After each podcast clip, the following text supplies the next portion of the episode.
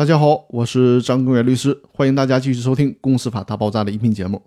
新的一周又开始了，正好呢，这周开始我们也学习一条新的司法解释。这条司法解释是关于股东代表诉讼的前置程序的问题。所以说呢，从这期音频开始，我们需要来共同学习有关股东代表诉讼的问题了。这条司法解释就是《公司法司法解释四》的第二十三条，在这个司法解释条文当中，论述了当事人的诉讼地位问题。我们先来看一下司法解释这个条文的原文。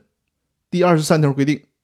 监事会或者不设监事会的有限责任公司的监事，依据公司法第一百五十一条第一款的规定，对董事、高级管理人员提起诉讼的，应当列公司为原告。依法由监事会主席或者是不设监事会的有限责任公司的监事代表公司进行诉讼。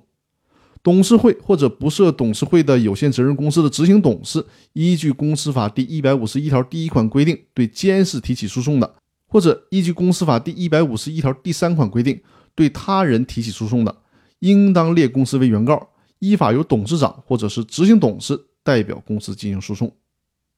那关于什么是股东代表诉讼，我在之前的音频当中已经和大家详细的讲解过，大家可以在我的公司法大爆炸的专辑里面呢搜索股东代表诉讼。就可以找到相应的音频节目。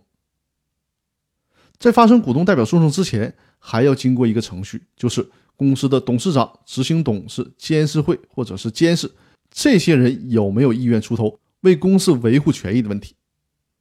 如果以上的这些角色可以为公司出头，那就轮不到股东代表公司进行诉讼了。这条司法解释呢，就是明确这个阶段当中的具体问题。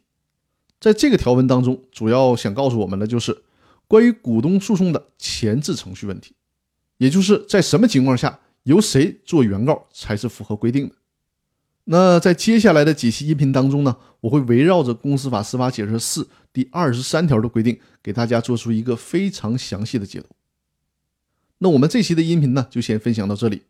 接下来的内容我会陆续的分享给大家。好，谢谢大家。